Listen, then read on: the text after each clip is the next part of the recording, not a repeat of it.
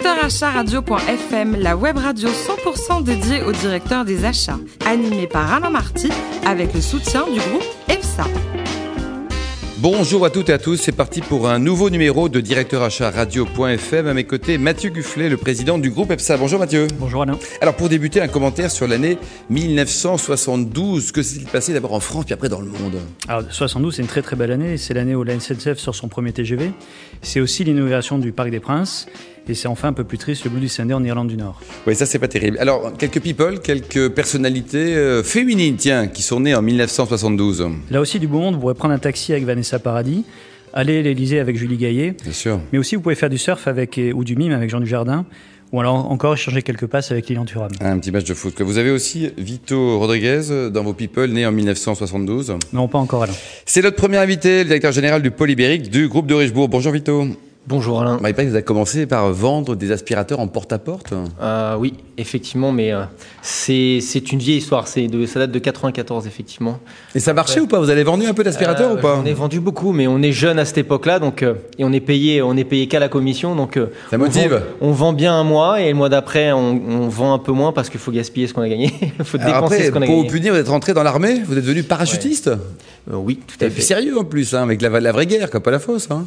Deux ans, ouais. Vous deux ans avec euh, deux ans, j'étais dans les commandos parachutistes de l'air, et puis après un petit séjour effectivement en 96 euh, avec les frappes de l'OTAN sur euh, sur le conflit bosno-serbe. Euh, Mathieu Gufflet, un commando parachutiste, ça vous aurait plu ou pas? Oui, j'ai presque failli faire la même chose d'ailleurs. C'est vrai? Oui, Ah j'ai bah commencé à Saint-Cyr, donc euh, c'était le démarrage. Bon, et donc vous êtes revenu en France, euh, Vito Rodriguez, et vous êtes devenu pompier privé. Tout à fait. Enfin, on quitte, on quitte l'armée, on retourne dans le civil, on sait pas trop ce qu'on va faire, donc on prend le, le premier job qui arrive, hein, parce qu'on veut pas rester inactif. On veut pas rester euh, inactif, et donc effectivement, j'étais pompier privé. Euh, Mais c'est quoi privé ça Privé, en fait, c'était euh, une société de pompiers, Technocentre à l'époque, on s'occupait toute la sécurité incendie et secours à personne pour le technocentre Renault lorsqu'il a ouvert ses portes. D'accord. C'était globalement, c'était une ville, hein, 12 000 personnes, donc il y avait une caserne en interne, et je faisais partie des effectifs euh, incendie euh, euh, du technocentre Renault. Ça va, ça n'a pas trop flambé quand même, à cette époque-là, c'était calme Non, on a quelques, quelques anecdotes, mais non. non bon, alors, pas eu de gros incendies. Ouais. 1998, vous rentrez chez Samsic, c'est ça? Exactement. J'intègre le groupe Samsic en tant que responsable de secteur à l'époque, hein, euh, gestion d'un portefeuille client euh, et un portefeuille client avec les salariés qui vont bien évidemment avec, une centaine de personnes. Euh, donc là, dans, dans, la vente hein euh, non, non, non, non, non là, dans l'exploitation, dans l'exploitation, donc gestion d'un portefeuille client, gestion des services de propreté auprès de clients, et donc avec une centaine de collaborateurs et, euh, et un portefeuille d'une peut-être une trentaine ou quarantaine de clients à l'époque. Bon, vous avez enfin atteint votre nirvana professionnel en rejoignant ce groupe de Richebourg en 2014. Un petit mot sur les métiers du groupe hein, qui tutoie les 3 milliards d'euros de chiffre d'affaires. Hein. Alors oui, le groupe de Richebourg aujourd'hui est particulière, enfin, il est divisé en deux, en deux parties. Une partie qui est le gros, la partie de Richebourg Environnement. Là, on parle de 2 milliards, effectivement, 4500 collaborateurs. Et là, on est plutôt sur une activité un peu plus industrielle. Donc, on est sur des activités liées au traitement des déchets, traitement des métaux, tra traitement de l'eau, euh, nettoyage urbain. Ensuite, on a toute la partie de Richebourg multiservice. Là, on va retrouver un peu plus de collaborateurs. On est sur euh, globalement 34 000 collaborateurs. On est sur du 800, 860 millions d'euros de chiffre d'affaires et sur quasi 18 métiers, en passant par la propreté, la sécurité, le travail temporaire, espace vert, euh, aéronautique, euh, maintenance, éclairage public. C'est pas loin de 18 activités. Ouais, c'est tentaculaire.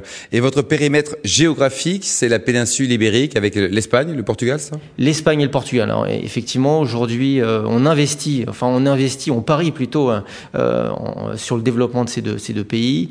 Euh, ces deux pays sur lesquels on s'était peu penché jusqu'à présent. Euh, J'en ai pris la responsabilité il y a maintenant un an. Euh, Pour l'instant, vous êtes basé encore à Paris, mais à terme, vous serez certainement je, au Portugal. Enfin, basé à Paris parce que je n'ai toujours pas trouvé mon logement sur place, effectivement. Bah, tous les auditeurs qui ont un appartement à louer à Porto, euh, éventuellement peuvent vous appeler directement. Avec plaisir, s'il est bien placé. Et là, justement, est-ce que ce sont quand même des pays dynamiques? Parce que l'économie, vous faisiez référence à ça, est quand même assez fragile en Espagne et au Portugal, on, on l'entend récemment assez fragile, mais il y a encore beaucoup, euh, beaucoup à faire, beaucoup à créer, euh, beaucoup à inventer aussi, puisque euh, ces pays qui, malgré tout, ont souffert, euh, ne sont pas en retard en termes de technologie. Il y a une belle dynamique et puis il y a une belle volonté de s'en sortir surtout. Donc euh, non, non, il y a et puis on est on est quand même aux portes de la France quand même. Oui, c'est vrai, c'est la grande banlieue de Paris quoi. Vous parlez espagnol, vous parlez portugais? Je parle espagnol, je parle portugais. Mathieu Gufflet, J'ai une première question qui va vous surprendre dans, dans la mesure où vous êtes dans un groupe dans l'environnement. Comment intégrez-vous cette notion dans vos achats au quotidien? La notion d'environnement euh, sur alors il y a il y a ce qu'on fait en propre donc sur euh, ça peut être nos consommations énergétiques sur nos, nos, la vision qu'on peut avoir ou nos, nos façons nos façons d'agir au quotidien. Et après il y a sur ce qu'on va ce qu'on va vendre auprès des enfin auprès de nos clients sur l'ensemble de nos services sur la chimie qu'on va utiliser sur les méthodes sur les économies euh, les économies d'énergie qu'on peut réaliser. Enfin si on parle d'industrie euh, euh, travailler avec la lumière du jour plutôt qu'en nuit essayer de limiter les travaux de nuit chez certains clients pour pas pour pas être dans l'obligation de maintenir des locaux allumés. Enfin, on va plutôt l'intégrer comme ça.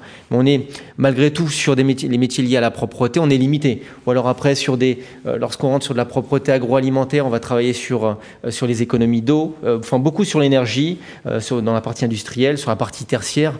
On va plutôt être sur la chimie, chimie utilisée, organisation et organisation des équipes. Mathieu? Et alors justement, il y, a, y a une question qu'on se pose tous en tant qu'acheteur. Vous, vous avez la chance d'être de, l'autre côté de la barrière quelquefois. Comment vous intégrez les achats quand vous êtes en phase de construction budgétaire? On a toute cette problématique-là quand on est acheteur. C'est qu'on voit souvent arriver un budget, on n'est pas toujours intégré. Est-ce que vous, vous les impliquez en amont? Et si oui, comment sont-ils intégrés?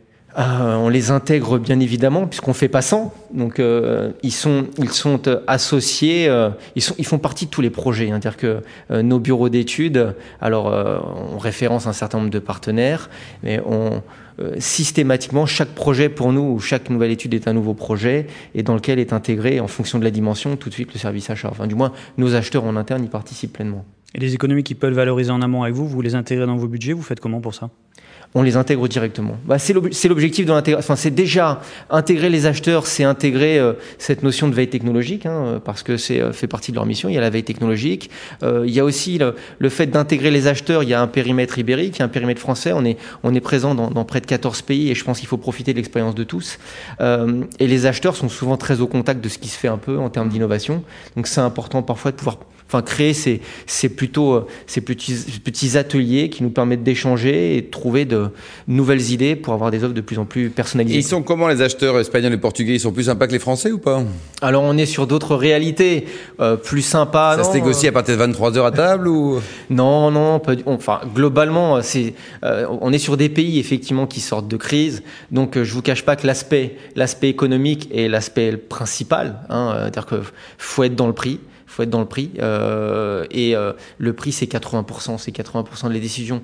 C'est qu'aujourd'hui, l'aspect, euh, mal, malheureusement, hein, l'aspect organisationnel et tout ce qui est lié à, l'environnement social ou autre passera en second plan, ou même technique. Hein, et les principaux clients, donc sur le, le Portugal, l'Espagne, ce sont quoi des grands groupes, euh, des administrations Alors oui, de très grands groupes. Hein. Alors ça peut être des groupes français. Euh, quand je dis des grands groupes français, tels que tels que le groupe Muliez, avec euh, ses Décathlon, avec vous les ses suivez, gros quoi, sont- ouais, tout à fait. On a les- toutes les entités françaises qui peuvent être présentes dans ces deux pays-là, mais au- aussi de très grands groupes, euh, soit espagnols, soit portugais, auprès de qui on œuvre, que ce soit dans l'agroalimentaire, que ce soit dans la grande distribution. Vous avez un très très grand euh, acteur de la, de, la, de la grande distribution au Portugal qui est la Sonai, hein, tout qui, euh, c'est quasiment le, le Muliez portugais. Hein, globalement, quand, euh, quand un Portugais euh, euh, dépense 100 euros, il y en a 7 qui vont chez eux. Quoi, Ça Euh, va, c'est pas mal quoi. c'est Ouais. pas mal. Donc, euh, ils font de la logistique, euh, des hypermarchés, des centres commerciaux. Donc, euh, et c'est 30% de notre chiffre d'affaires. Donc, euh, on est présent dans. euh, Vous les aimez quoi Vous les aimez on les aime. et, Enfin, en même temps, on est le deuxième acteur de la propreté dans le pays. Donc, Oui. euh, donc on les connaît bien. Et à côté sponsoring, donc vous êtes euh, proche du foot, vous sponsorisez le SC Porto. Ils vont gagner un jour ou pas là Parce que Euh, Alors, alors, ils gagnent quand j'y vais pas. Ah, bon. Donc, euh, donc euh, les, les supporters du- de, de Porto m'indiquent et, et me conseillent de ne plus aller voir les matchs parce que malheureusement, j'ai toujours pas vu un match que Porto ait gagné. donc vous avez une loge et vous invitez des clients, quoi. vous faites des ERP quoi, classiques. quoi. voilà. Et là, vous avez senti comment ces Portugais qui sont champions d'Europe quoi? Ils étaient vraiment fiers, très contents. En plus, paf, ils ont tapé la France. Ils doivent être deux fois plus contents, non? Ouais, très très très très content. C'était presque un jour férié le lendemain. Euh, je crois qu'on a on a eu le plus grand taux d'absentéisme le lendemain, mais euh, tous les clients étaient d'accord avec. Pas de problème. Bon, vous, vous êtes fan de voitures aussi, vous pilotez? Exactement. Bon, ça fait partie de mes passions. Quelle marque, quelle voiture? Euh, quelle marque, quelle voiture euh, Celles qui vont vite. euh, Enfin, plus particulièrement Porsche. Mais euh, ça n'a pas été un choix personnel. Ça fait, enfin, fait partie de, je vais appeler ça entre guillemets de la carrière sportive. Donc et des opportunités. Donc, mais plus souvent rouler chez Porsche que chez. pourtant, j'ai appris à piloter sur Ferrari. hein, on va dire comme ça. Il y a pire. hein, Mais, oui. euh, mais après, le plus souvent en course chez Porsche. C'est Porsche. Et donc, vous faites plusieurs courses par an, c'est ça? Alors, j'essaye essentiellement d'être sur des courses d'endurance parce que c'est ce qui me passionne, hein, des courses 24 heures, hein, telles que 24 heures de Dubaï, 24 heures de Barcelone. Barcelone, 24 heures de Spa-Francorchamps, euh, mais parce que c'est aussi des belles aventures. Euh, c'est des courses de 24 heures, on mobilise du monde, on n'est pas tout seul à piloter, et c'est c'est une vraie aventure. Ouais, avec vous un gagnez un peu vito ou pas? C'est juste pour. euh, J'ai 44 ans, je serai Oh. pas champion du monde. C'est vrai? Non, je me fais. Vous aimez la, la Formule 1 aussi ou pas? J'aime beaucoup la Formule 1. Et votre, à votre avis, les, les meilleurs pilotes du monde, c'était Fangio ou Senna? Euh, à leur époque, chacun. Ouais, Euh, stars, est un très très bon Bon, vous boxez aussi, c'est pour euh, vous désénerver, pour pas taper sur les collaborateurs Euh, Pour pas non, taper parce sur les que les collaborateurs, on peut les taper quand même. Non, je sais que ça gère, mais non, non. on Il est comment le droit du travail d'ailleurs en Espagne et au Portugal? Euh, le droit du travail, je pense que hum, je pense qu'on pourrait. Euh, il est comparable au nôtre. D'accord. Euh, les salariés, je dirais que sont un peu moins considérés dans ces pays-là.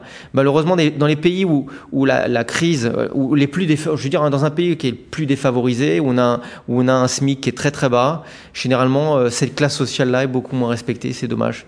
Mais Il y a une rupture de contrat plus légère, en tout cas en Espagne, plus facile qu'en France. C'est plus facile, ouais. C'est plus facile en Espagne, parce qu'en fait, De toute façon, c'est plus facile partout. Quoi.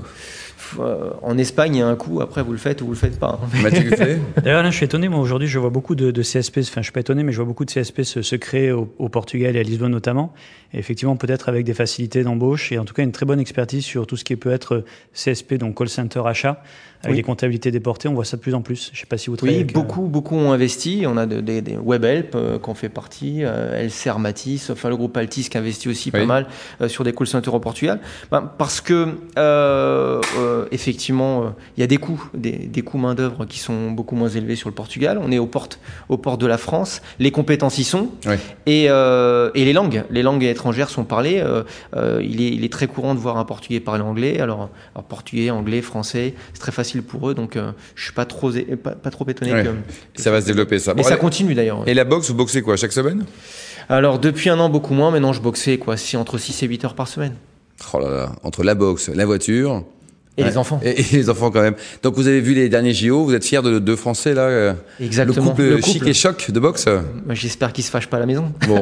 et alors côté musique, euh, vous êtes dingue de la chanteuse Pink? Vous Euh, oui, je trouve que. Ouais, j'aime avez le droit, hein, Ouais, votre femme écoute ouais, d'ailleurs, elle est ravie. Quoi. ouais, C'est, bien sûr, j'aime bien. j'aime bien aller la voir sur scène, effectivement. Je l'écoute peu, euh, mais j'aime bien aller la voir sur scène parce que je trouve que elle dégage beaucoup d'énergie. Et côté vin, vous appréciez le bon vin?